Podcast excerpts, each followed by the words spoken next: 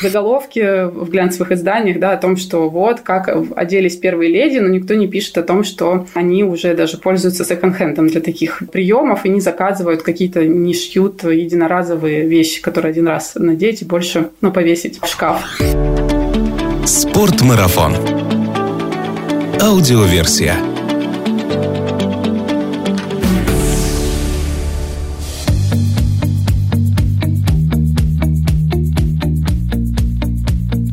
Привет всем зрителям онлайн-телеканала Спортмарафон ТВ и слушателям подкаста Спортмарафон аудиоверсия. Меня зовут Артур Ахметов и в режиме самоизоляции я записываю выпуски нашего проекта из дома и в прямом эфире нашего проекта Спортмарафон ТВ. Одним из плюсов вещания онлайн является возможность для всех зрителей задать свои вопросы нашему гостю. Для этого вы можете воспользоваться чатом. Сегодня мы будем говорить на тему, которая может показаться нашим подписчикам немного нетипичной для нашего канала. Это тема экологии современного человека и его влияния на окружающую среду. Объясню в самом начале выпуска, почему мы говорим на эту тему. Я искренне считаю, что никакого аутдора не будет, если мы не сохраним нашу планету чистой и пригодной для этого. И в свете последних событий, которые происходят вокруг нас, а, представить себе, что когда-то с нами может случиться постапокалиптический аутдор, зачем я написал это слово, становится очень даже легко. Поэтому, как я уже говорил раньше, время от времени в проекте аудиоверсия будут подниматься темы экологии, и сегодня как раз один из таких случаев. У меня в гостях Виолетта Рябко. Виолетта, привет! Привет! Прости меня за столь длинное вступление и что заставляю тебя ждать, но надо сделать еще одну ремарку. Виолетта Рябко, руководитель медиа-отдела российского отделения Greenpeace, работала корреспондентом в The Village и Deutsche Welle, придерживается принципа Zero Waste и рыдает, если люди пишут приставку «эко» через дефис или раздельно. Эту информацию я тебе нашел на сайте Greenpeace России, и мой первый вопрос про последнее предложение. Рыдает, если люди пишут приставку «эко» через дефис или раздельно. Когда читаешь, кажется, что это шутка, но я понимаю, что в этом есть какой-то более глубокий смысл, наверное. Да, я очень рада этому вопросу. Впервые эта тема выйдет куда-то дальше, чем э, мои разговоры, потому что сейчас эко-отелей, эко-тренингов стало вообще очень много, но копирайтеры просто каждый раз, как вот, не знаю, финский нож в кабацкой драке, они этот дефис к этой приставке подставляют и э, игнорируют правила русского языка, потому что эко пишется слитно, с любым словом, которое идет после него, как и многие другие такие приставки. Вот. И, ну, конечно, здесь проблема не только в дефисе, но и в том, что не всегда все эти там эко, там и дальше, да, любое слово являются действительно экологичными. Вот, ну, моя личная история, что мы прошлым летом с мужем, у нас была свадьба, и мы искали себе место, где отпраздновать какую-то более зеленую площадку за городом. И вот приехали в одно место, там 100 километров от Москвы, эко-отель, вот, и, конечно, обычно это просто деревянный дом, вот, и вышел такой к нам бородатый мужчина и сказал, ну что, козлов будем привязывать, чтобы гости гладили-то, развлекались. Вот, и, ну, как-то хочется, чтобы эко было таким настоящим эко, и действительно какие-то там принципы экологичности правильные развивались, и этого становилось больше, но качественно. Я увидел в этом такой смысл, что эко должно писаться вместе, потому что это неотделимая часть вообще существования человека, и поэтому ставить туда пробел или дефис, ну, как-то неразумно даже с этой точки зрения, не то что уж мы говорим про правила орфографии. Да, но есть само слово экология, которое все знают, скорее всего, что оно пишется слитно, можно ориентироваться на него. Сегодня мы будем говорить про то, как современному человеку уменьшить свой так называемый экологический след. Расскажи, как каждый из нас в повседневной жизни влияет на загрязнение природы? Ведь многие просто могут не задумываться над тем, как это происходит. Здесь самое первое, самое очевидное, это, конечно, мусор. Это то, сколько мы производим отходов. И вот по российской статистике это 400 килограммов в год на каждого из нас. И ну, часто почему это происходит? Потому что мы просто банально перепотребляем, да, то есть пришли, тут по скидке 2-3 продукта мы их берем, потому что кажется, что мы сэкономим, а потом мы их выбрасываем. Какие-то вещи покупаем точно так же. Ну, в принципе, это, с одной стороны, понятно, особенно для стран, где когда-то был дефицит, и мне кажется, что там и мои родственники, я сама в какой-то степени проходила через это, когда стало появляться все больше товаров, и хотелось купить там, я не знаю, туфли синего и розового, зеленого цвета, что с ними потом там делать, непонятно. Хотелось там целую комнату отвести под гардероб, как у Кэрри в сериале «Секс в большом городе», но только потом ты понимаешь, что это не делает тебя счастливее, и а правда производит огромные тонны мусора. Больше проблем, мне кажется, становится, потому что ты просто не знаешь, какие туфли или кроссовки выбрать, у тебя их слишком много. Ну да, в том числе захламляется дом, и мы уже тонем в вещах. Ну, наверное, еще из таких каких-то вещей мы часто ездим на машинах практически уже везде, куда можно, забываем выключать свет, воду. Вроде бы такие банальные вещи, но мы все равно часто их не делаем. Или, допустим, там летаем, когда это было возможно, я думаю, скоро тоже мы сможем продолжить летать, да, но на какие-то короткие перелеты Москва-Петербург, хотя есть Сапсан, можно доехать, и самолеты, они хуже для экологии, чем поезда. Ну и, наверное, еще одна такая проблема – это пожары, которые все возникают по вине человека, по нашей неосторожности. И вот сейчас как раз майские праздники. Ну, у нас сейчас режим самоизоляции, но тем не менее кто-то, может быть, куда-то да, пойдет на своих дачах, на своих участках. И ну, тоже очень важно не забывать все тушить. Конечно, хочется надеяться, что все-таки вот этот режим самоизоляции, он поможет нам избежать майских пожаров. Эта зима, как известно, была не очень снежной, и торфяники в этом году могут гореть очень хорошо. Но что-то мне верится с трудом, что люди не поддадутся искушению выбраться куда-нибудь на пикники. И я забегу немножко вперед, у нас будет отдельная тема, в которой мы поговорим про пожары, как они возникают, чуть попозже на канале Спортмарафон ТВ. Следите за анонсами. Виолетта, но вот принцип Zero Waste в буквальном смысле означает ноль отходов. Что это за концепция, когда она возникла и что она предлагает современному человеку? Да, это, конечно, концепция не подразумевает, что мы, ну, то есть в идеале, да, мы не производим отходов, но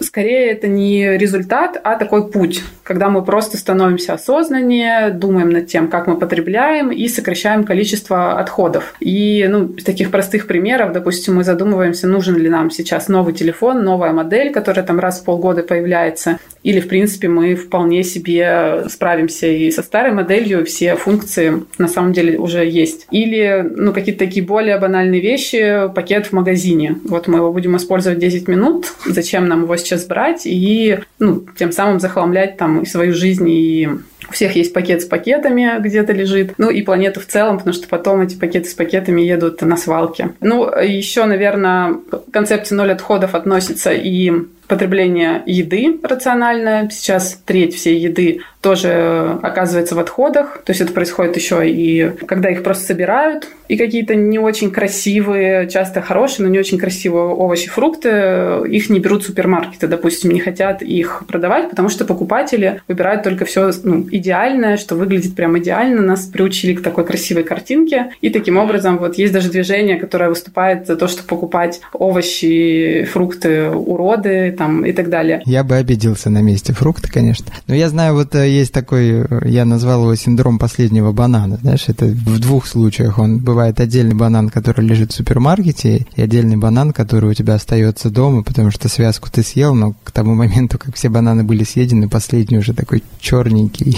и не очень аппетитный. Ну да, но сейчас вот очень хорошо, что и в супермаркетах есть такие акции «Возьми одинокие бананы», вот они такие же хорошие, можно их там набрать и не брать связку. Вот. Ну и, наверное, когда вот в этой концепции мы прошли такие вещи, как сокращение, отказ, да, от каких-то продуктов, от каких-то ненужных вещей, уже следующий шаг – это а, переработка отходов, то есть это там раздельный сбор, переработка отходов и компостирование всех органических отходов, с которых можно тоже получать и газ, в том числе, и удобрения. Вот коротко об этой концепции вот так. Получается, что есть у нас а, основные пять шагов. Это refuse – откажись, reduce – сократи, reuse – используй повторно, recycle – переработай и root – компостируй. Да, идеально. Единственное, что вот, ну, почему я довольно редко произношу прям, да, вот эту концепцию, потому что это все-таки другой язык, не всем просто держать в голове и запомнить, да, вот эти вот пять шагов на английском языке. Люди начинают э, как-то переводить в голове. Были попытки создать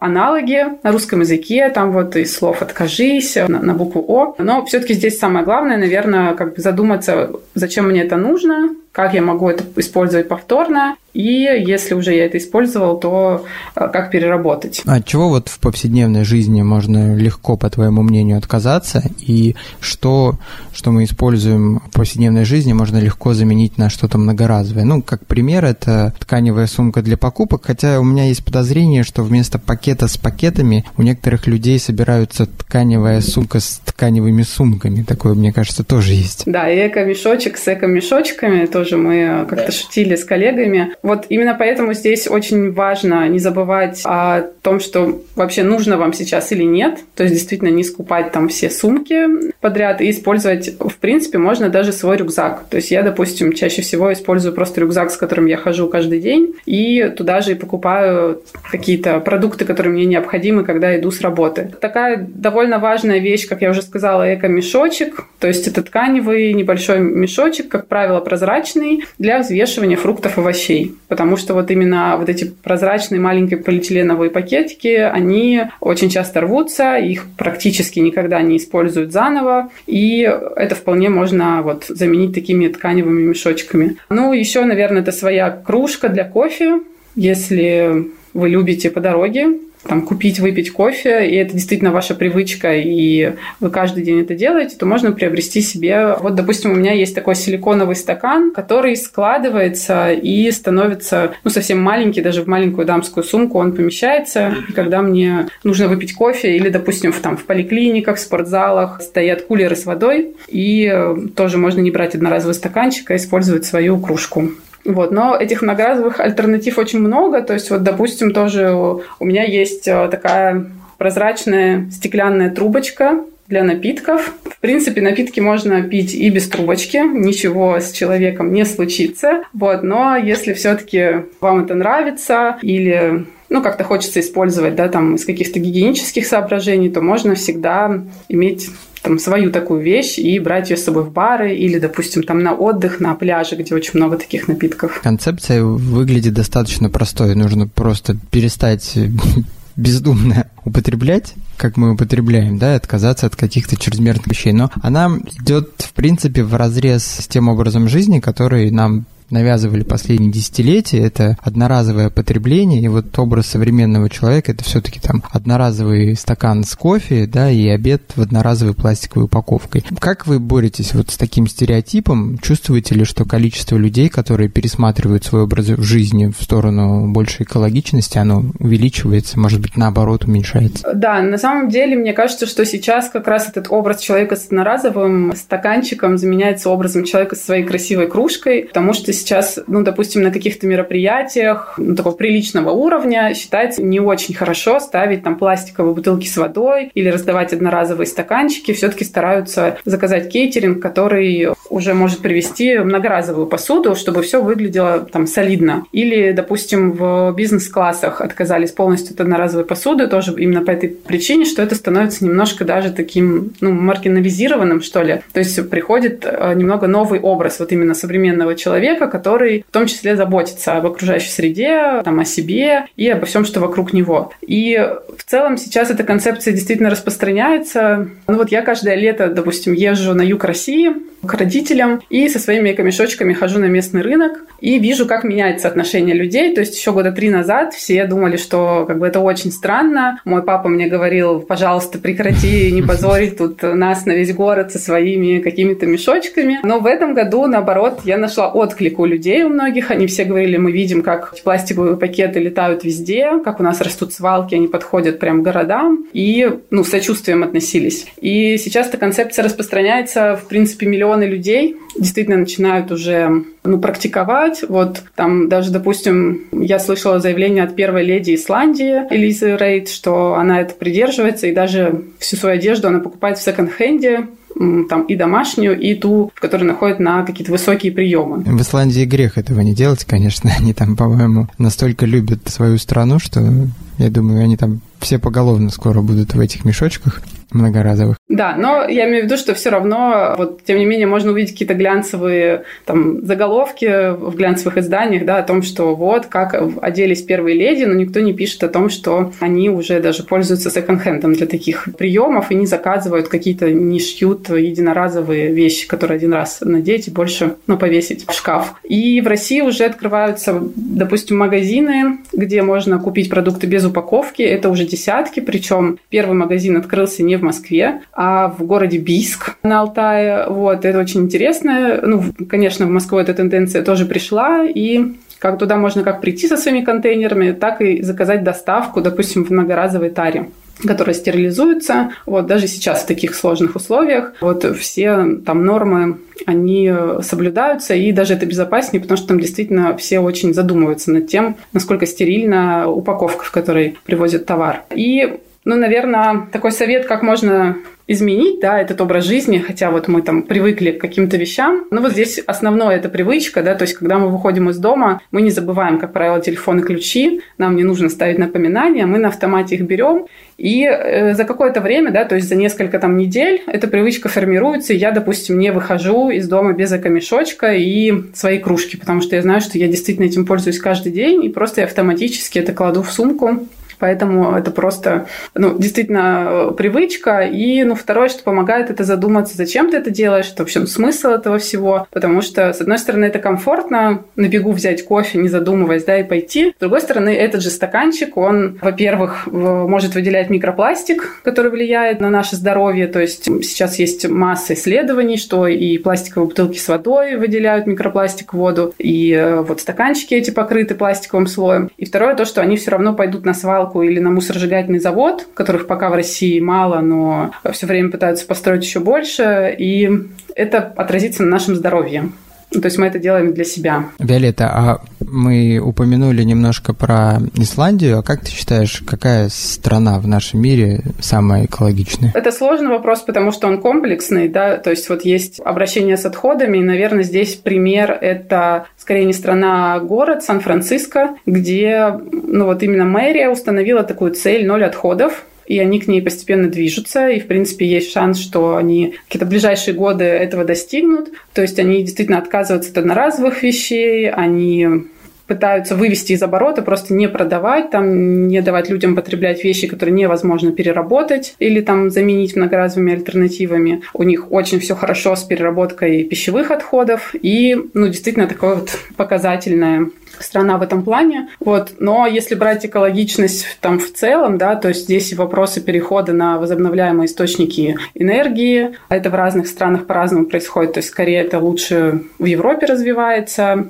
Ну, очень много разных аспектов, где разные страны лидеры в разных направлениях. На сайте Greenpeace в статье, посвященной пяти главным принципам той концепции, которую мы обсудили, Zero Waste, эта концепция названа самой популярной экологической концепцией среди россиян. А какие еще существуют концепции в этом плане? Ну, здесь скорее речь идет о том, как вот люди пытаются себе объяснить, да, то есть э, пытаются переводить эти 5 R, а некоторые пытаются их сокращать до каких-то понятных вещей, просто чтобы иметь схему в голове, как действовать. В общем-то, по сути, все это остается одним и тем же. Вот именно человек старается там, сократить, отказаться или, если уже не получилось, тогда перерабатывать отходы, которые он создал. Ну, потому что это тоже очень интересно, если задуматься, человек — это единственное существо на планете, которое оставляет именно мусор после себя, потому что все остальные животные, там, растения, это все дальше перерабатывается. То есть есть э, замкнутый цикл, и только мы вот стали э, создавать то, что столетиями не может никак разложиться и загрязняет и нашу жизнь в том числе. У нас э, в чате Ютуба Олег Чугадаев э, задает тебе вопрос. Знакома ли ты с принципами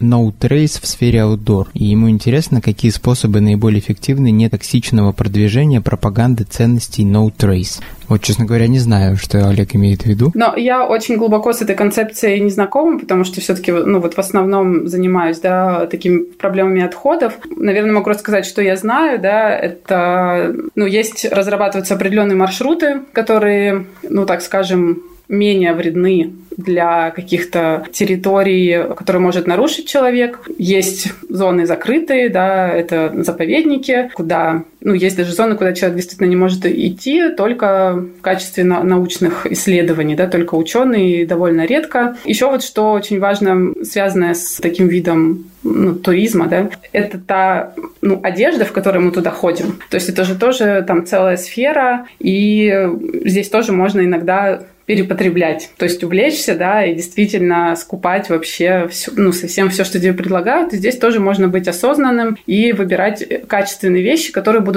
долго служить, ну, прослужат тебе в разных путешествиях, смотреть там на их состав, потому что очень часто, допустим, в одежде туристической употребляются, э, ну, для их обработки, для того, чтобы они были водонепроницаемые, употребляются разные токсичные химикаты, которые потом оказываются в, вот именно в природных местах, куда мы ходим. Greenpeace несколько лет назад проводил такое исследование и заходил в самые такие труднодоступные места, куда попадает э, не очень много туристов, но даже там он э, находил такие вещества, вот как PFC.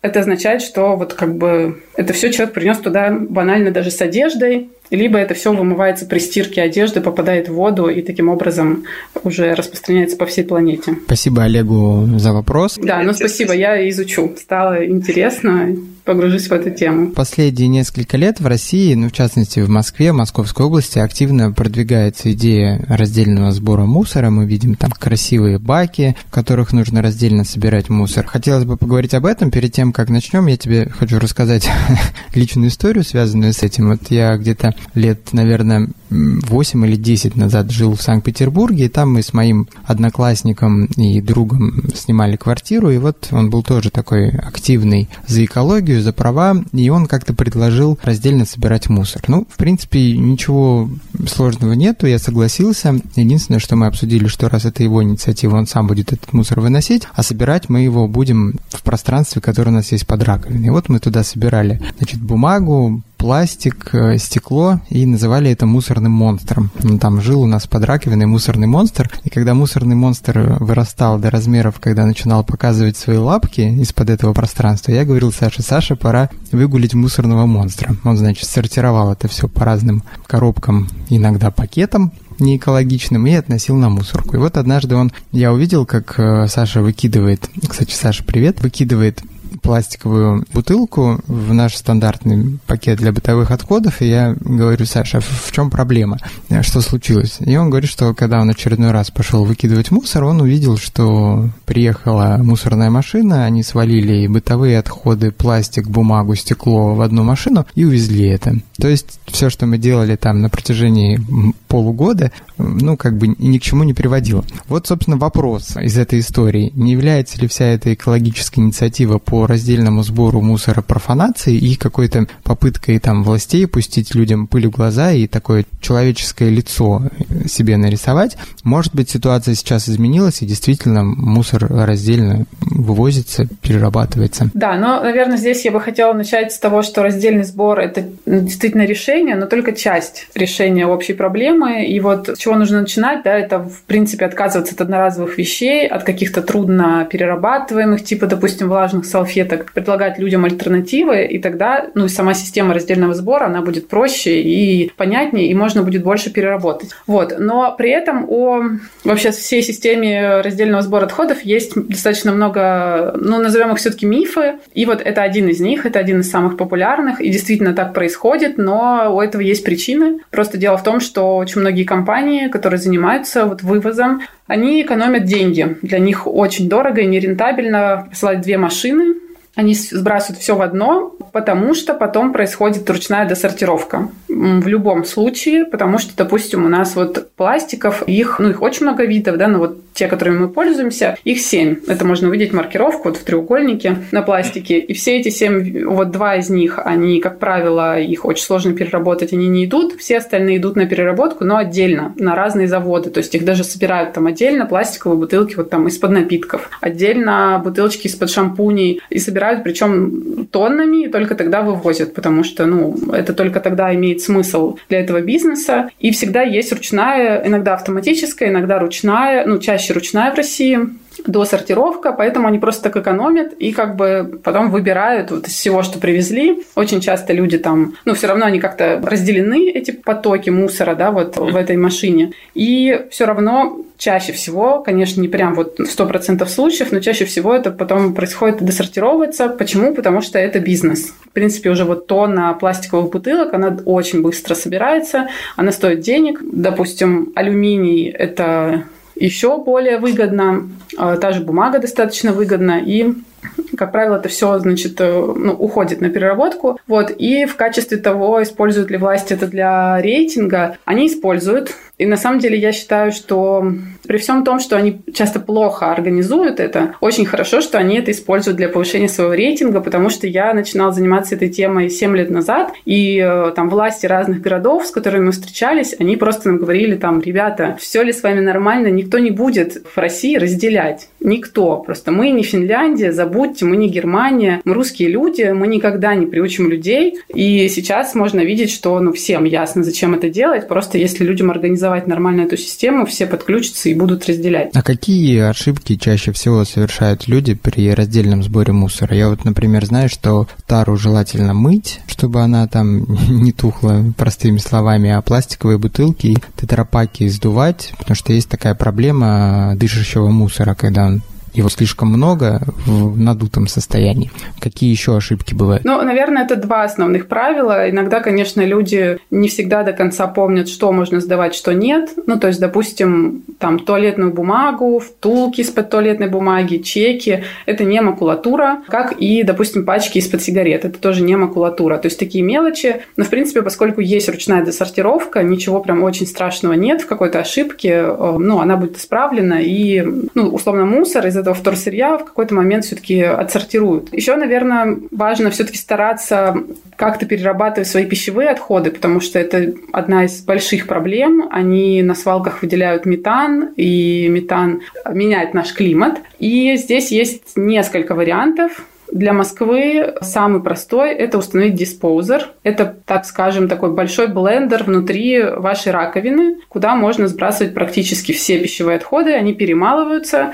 и потом на честных сооружениях из них делают биогаз. То есть это действительно идет на пользу, и сама станция, а вот канализационные сооружения, они себя обеспечивают таким образом энергией и теплом. Ну, либо можно, если есть дача, там сделать компостную яму, Такое самое простое, многие, наверное, с этим знакомы. Либо завести компостер дома. Они бывают самых разных видов и самые разные варианты. И таким образом тоже перерабатывать вот те пищевые отходы или там очистки от приготовления еды, которые у нас остаются. Вот эта вот система измельчения мусора, которая устанавливается дома, не очень распространенная сейчас в нашей стране история, но вот у меня сразу возникает целый ряд э, каких-то вырезок из различных фильмов, где там у кого-то палец туда попадает, у кого-то волосы. Слушай, насколько вообще эта штука безопасная и насколько легко ее сейчас там в России найти, установить и пользоваться? Да, ее очень легко. Не могу сказать, что это прям очень дешево. То есть это потребует каких-то вложений, но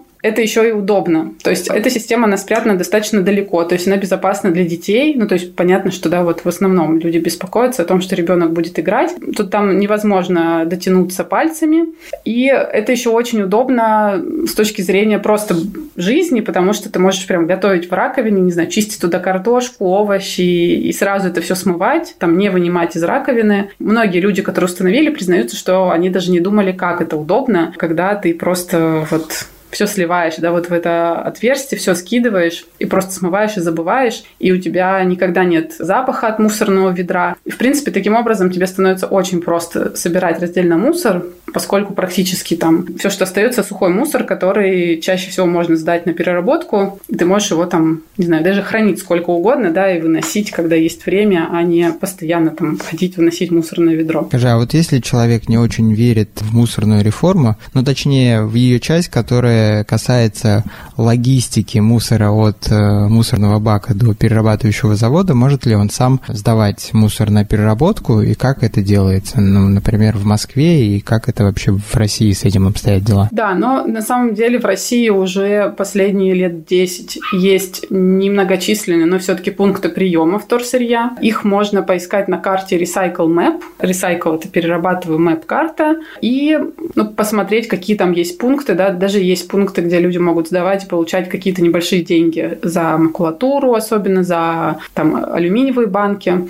И также можно ходить на акции раздельного сбора. Это такое движение, раздельный сбор. Очень легко ну, их найти. И пользоваться услугами собиратора То есть там вот есть экотакси, которое к вам приезжает и вывозит ваши отходы. И также знаю про такое приложение, как Сборбокс. Тоже вот какие-то отходы, они э, вот именно конкретные забирают, как-то организуют систему. Ну, там прям у тебя чуть ли не от двери забирают определенно там вот пэт-бутылки как раз, макулатуру, металлические банки. Вот, ну то есть варианты есть для того, чтобы прям сто процентов убедиться, что сдаем по адресу. Ну, к тому же, вот, допустим, наверное, вся наиболее полная информация, она как раз на сайте движения «Раздельный сбор», и там можно узнать, что перерабатывается, что совсем не перерабатывается, где сдать очень редкие отходы, вот, когда, ну, просто человек обычно начинает просто разделять и часто включается и уже хочет вот прям, если сдать, то все и ищет эту информацию. А какие вещи требуют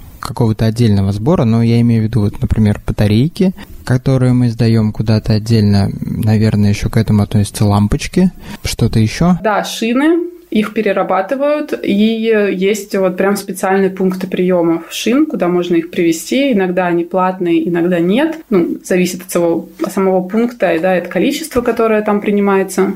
Ну и также речь о каких-то таких специфических вещах, как, например, там зубные щетки. Иногда вот бывают Э, компаний, которые все-таки берут и перерабатывают какие-то такие очень редкие виды отходов. Как правило, сложно их пристроить, но, в принципе, ну, бывают, и можно это поискать. Есть одно место, где принимают и какие-то старые пластиковые карточки, которые, ну, от разных магазинов, да, которые магазины уже даже закрылись, но вот у человека насобирались, и он хочет сдать их. В конце прошлого года Greenpeace был проведен так называемый пластик-вотчинг. Что это такое, кто в нем принимает участие и зачем этот проект нужен? Да, это слово мы придумали по аналогии с birdwatching, когда люди наблюдают за птицами, а мы как бы наблюдали за мусором. И для этого у нас было организовано две экспедиции на Байкал и на Куршскую косу для того, чтобы не просто собрать мусор, а именно изучить, вот чем наши берега загрязнены. И там была определенная технология, то есть выбирался участок, с него полностью собирался весь мусор, даже самый мелкий, какой только можно увидеть глазом.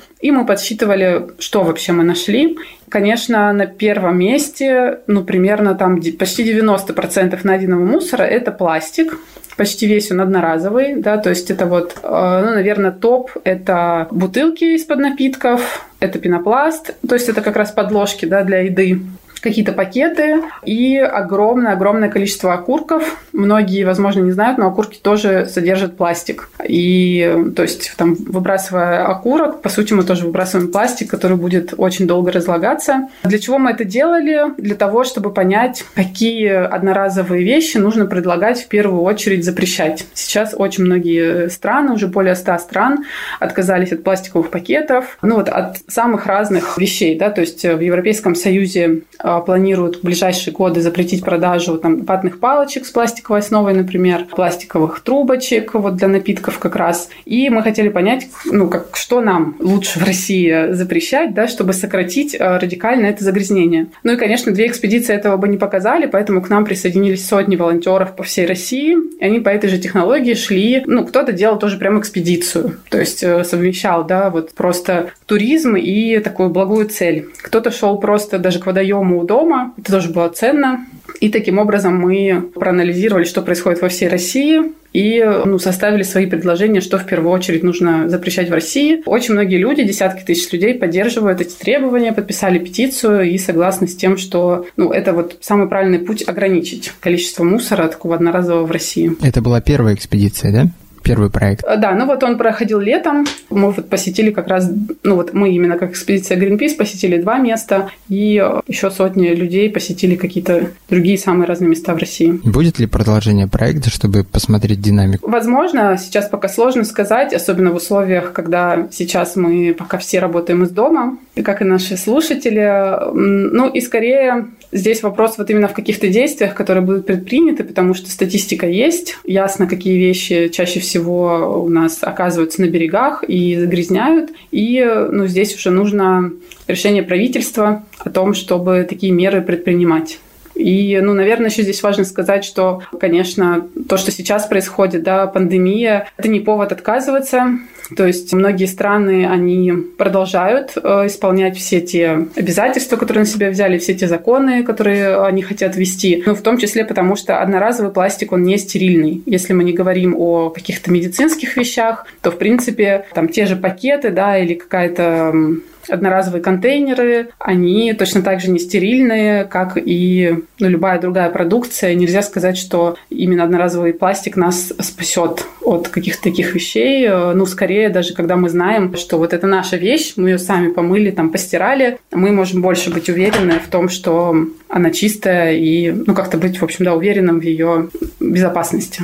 Виолет, ты упомянула, что мы как раз сейчас все работаем из дома, и мы, и наши зрители, и слушатели. Ну, надеюсь, это к тому моменту, когда выйдет наш подкаст, мы все-таки все уже выйдем из так называемого заточения, но пока мы находимся дома. Можешь ли ты посоветовать людям, как вот за этот период нахождения дома, ну, условно говоря, не обрасти мусором и, может быть, сформировать э, для себя правильные экологические привычки? С одной стороны, это хорошее время, но самое главное не торопиться, то есть э, самое важное внедрять привычки постепенно для того, чтобы, ну это как, знаете, там стану в понедельник и буду делать по часу гимнастику каждый день, и потом один раз сделал и больше никогда не делаешь, поэтому важно все делать постепенно, с какими-то шагами, объяснять своим близким, зачем вы это делаете, какой это смысл имеет для вас. И, ну то есть, что можно сейчас э, попробовать, если в вашем городе есть магазин без упаковки, они сейчас делают доставку в многоразовых контейнерах, то есть, э, как правило, этого либо вам привозят эти контейнеры, оставляют, вы их в следующий раз отдаете, либо курьер оставляет, вы заносите к себе, пересыпаете там гречку, которая, кстати, у них часто остается, в отличие от даже больших гипермаркетов, еще какие-то продукты, и потом выставляете, отдаете эти контейнеры. Можно это попробовать. Можно попробовать начать отделять какие-то отходы, ну, как раз узнать, где у вас есть эти баки, есть ли они у дома. Прогуляться как раз до них с целью того, что вы выносите мусор. Сейчас такой целью можно выходить. И как раз э, можно чуть дальше уйти там чем вы обычно куда вы ходите, да, узнать, где вот именно вы можете сдать пластиковые бутылки, например, или макулатуру. Можно посмотреть на свой дом, подумать, действительно ли вам нужны все ваши вещи, допустим, одежда. И если нет, то можно их отдать в благотворительные магазины, которые их отдают бедным людям, бездомным, у которых нет такой возможности. И, ну, таким образом, с помощью просто вашей старой одежды, ну, которая, конечно, должна быть там целой, в приличном виде, но таким образом помочь сейчас тем людям, которые нуждаются там больше, чем мы. А, ну, да, в принципе, такое время подумать о том, что можно изменить э, в своей жизни. Вот. И у меня в августе выходит моя книга как раз с моими историями о том, как я меняла это все в своей жизни, с какими-то смешными историями, там, что мне приходилось пережить, как я спорила с какими-то людьми. Я надеюсь, что она тоже будет полезна всем тем, кто захочет стать на этот путь. Как она называется, эта книга? Она называется «Пластик, уходи». И ее часть есть уже э, в продаже, вот, но именно вся целая со всеми историями э, выйдет уже к концу лета. Наверное, уже напоследок расскажи, пожалуйста, какие еще есть способы каждого из нас уменьшить свой экологический след, не особо нарушая привычный образ жизни. Ну, я вот, например, э, очень долго привыкал к этому, но все-таки привык выключать воду в тот момент, когда я чищу зубы, потому что два, две минуты она льется в никуда и пропадает. Что еще может сделать каждый из нас уже сегодня? Можно проверить, все ли лампочки у вас энергосберегающие. Это еще поможет сэкономить деньги, причем иногда даже не маленькие. Нужно просто заменить лампочки. Можно сокращать свои поездки на автомобилях. Вот сейчас, в принципе, мы все попробовали работать из дома, у тех, у кого есть такая возможность. И часто можно так оставаться, продолжить да, эту тенденцию, там не ездить даже каждый день, возможно, на работу. А если приходится ехать, то иногда пользоваться общественным транспортом, отказываться от автомобиля. Ну, еще одна такая хорошая привычка – это попробовать сократить количество мяса. Сейчас есть такая акция «Понедельник без мяса», когда ты просто один день в неделю пробуешь есть растительную пищу. И это действительно тоже оказывается очень полезно, даже если все люди просто ну, не полностью да, переходят там, на вегетарианство или веганство, а просто там, один всего лишь день пробуют какие-то новые блюда и стараются есть другую пищу. А на что влияет отказ от мяса? Какую проблему мы решаем? А, решает проблему изменения климата, ну, одну из самых больших, которая сейчас перед нами стоит, поскольку животноводство вносит одни из самых больших э, вот этих долей э, выбросов парниковых газов. Да, ну и, конечно, вот то, о чем мы говорили сегодня, весь наш эфир, это сокращать количество мусора, пользоваться многоразовыми вещами и стараться приобретать только то, что вам нужно и что вас действительно делает счастливым. Ну и, может быть, просто подумать, что вас вообще делает счастливым. Скорее всего, это не вещи. Там люди, животные, прогулки и путешествия, в том числе, которые, надеюсь, вернутся скоро очень в нашу жизнь. Виолет, спасибо тебе большое за то, что нашла время с нами поговорить на эту тему. Я вижу вопрос в нашем чате от слушателей, спрашивают, как правильно утилизировать электронику, если сломалась, например, домашняя какая-то техника, что с ней делать? Есть тоже специальные пункты приема. Опять-таки, все время говорю про сайт «Раздельный сбор». Это движение волонтерское. Они просто сделали прям вот каталог. Они собрали, куда что можно сдать. Но также иногда можно попробовать это отремонтировать. Вот сейчас есть такая интересная инициатива, она по всему миру возникает в России, в некоторых городах она была, она называлась Repair Cafe. Это люди, они собирались вместе с каким-то специалистом по ремонту, скажем, блендеров. И они прям разбирали, он им помогал, и они как-то даже вместе ну, ремонтировали эти вещи, да. Либо можно просто отдать мастерам, которые умеют это делать, потому что, ну, очень часто вещи, ну, такие вот электроника, она перестает работать по какой-то очень, ну, банальной банальной причине, которую мы можем не знать, и мы немножко привыкли, что ну, очень просто пойти купить что-то новое, поэтому можно выбросить. Раньше небольшая причина чинилась ударом кулака сверху, обычно это помогало. Сейчас, конечно, уже не помогает. Да, но тем не менее, часто оказывается, что можно починить и не обязательно выбрасывать. Есть много рукодельцев, особенно в России, они у нас распространены, которые выдумывают, как вообще вещь обратно вернуть в жизнь. Ну что же, ждем с нетерпением выхода твоей книги. Рекомендую всем почитать и вести более экологичный образ жизни. Спасибо тебе еще раз за эту беседу и, наверное, до встречи с нашими слушателями в подкасте «Спортмарафон. Аудиоверсия». Да, спасибо всем.